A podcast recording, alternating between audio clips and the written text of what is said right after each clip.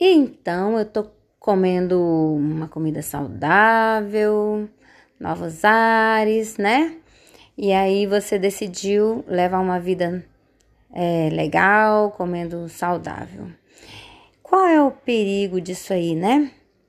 Perigo é que mesmo uma comida saudável, se você comer ela descontroladamente para morrer, né, para se empanturrar, mesmo assim ela pode te engordar, né? Uma comida saudável tem calorias, ela pode te engordar sim. Então, até uma comida saudável você tem que saber comer. Você tem que é, comer lentamente, você tem que comer, fazer a mastigação correta né?